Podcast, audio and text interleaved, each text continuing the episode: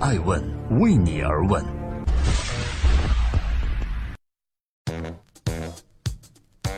Hello，各位好，这里是爱问每日人物，我是爱成，记录时代人物，探索创新和创富。曾经被支付宝拉黑的大学生，今天却收购了百度的业务。张旭豪如何做到？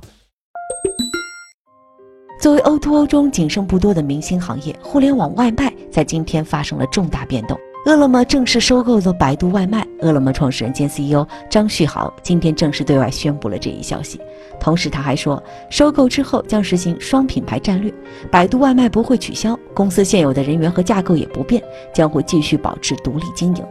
今天发生的事情似乎跟我们印象中的创业故事有一些不一样，因为有人说呀，就算一个创业公司可以在竞争中发展的不错，迎接它的往往只有两种命运。要么呢是被巨头模仿，要么是被巨头收购，而饿了么却在今天收购了中国互联网三大巨头之一旗下业务百度外卖。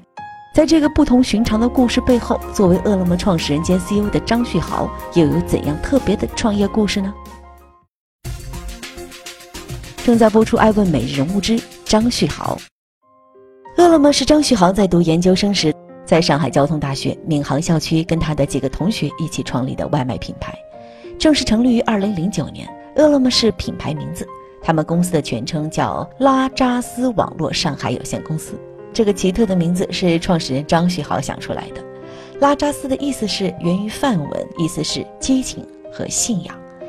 然而，创业只靠激情和信仰还远远不够。创业的人最需要面对的现实问题就是关于钱了。张旭豪曾经为了找到钱，拿着支付宝透支现金去创业，后来被支付宝拉黑了。在今年博鳌亚洲论坛上，嗯，当张旭豪面对镜头接受艾问顶级人物专访时，也证实了这件事。他说，当时确实透支过现金，因为我发现支付宝有一个产品缺陷，所以可以想象啊，就算你强大如支付宝，最早其实也是在不断遇到问题时解决问题的。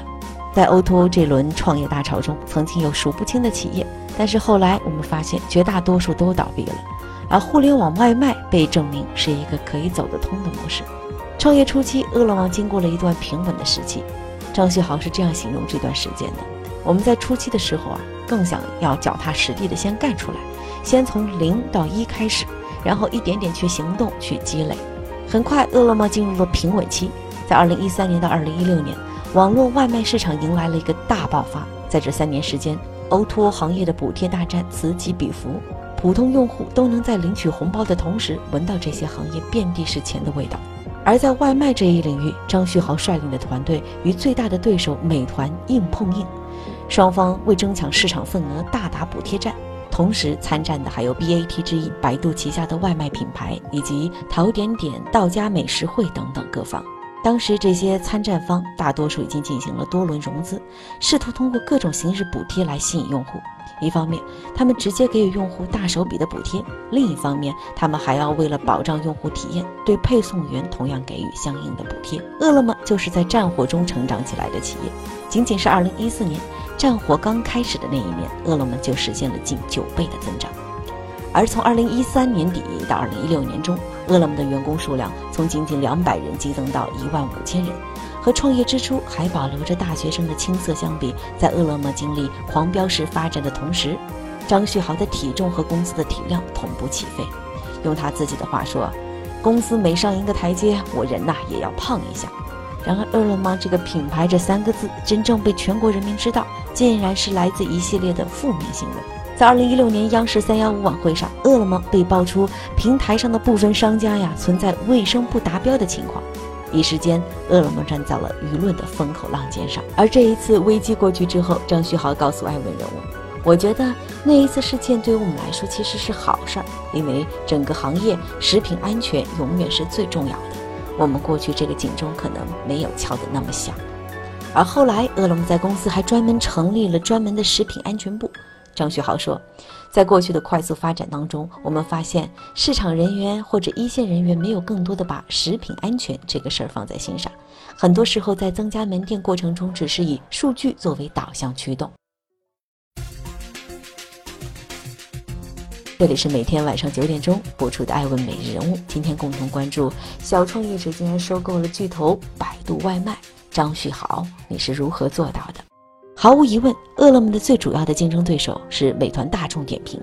这家公司的掌门人王兴是一个中国著名的连续创业者。在评价自己的竞争对手时，张旭豪说：“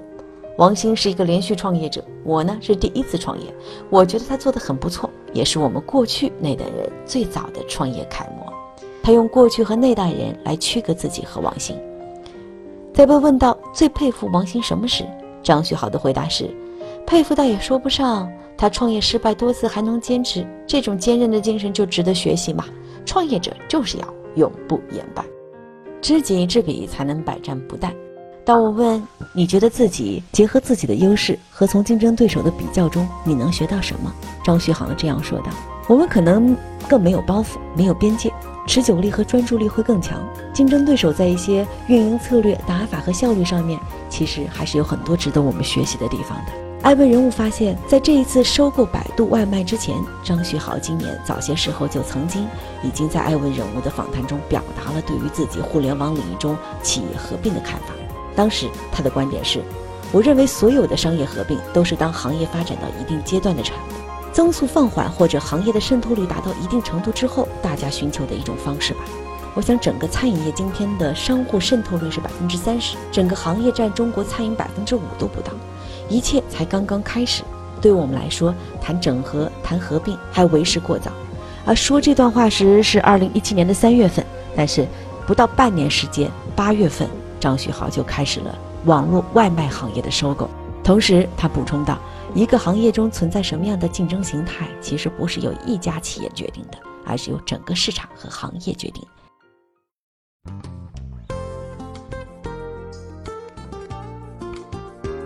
感谢各位收听《爱问每日人物》，记录时代人物，探索创新和创富方法论。在节目最后，我想起了张旭豪对我说过的一句话，他这样总结自己的创业啊，他说：“我创业总体是比较顺利的。隐约记得有一年我们在高速扩张时，本来谈好的一笔投资突然不投了，对我们的冲击太大。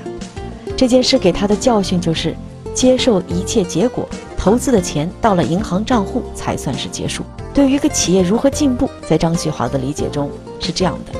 他说：“我觉得一个企业的进步，一切都来源于社会需要和跟用户的需求，这是最重要的。如果你的东西不能满足用户的需要，不能满足这个社会需要，没有给社会带来价值，那么你这家公司必定要完蛋。”我是爱成爱问人物的创始人，爱问为你而问，让内容有态度，让数据有伦理，让技术有温度。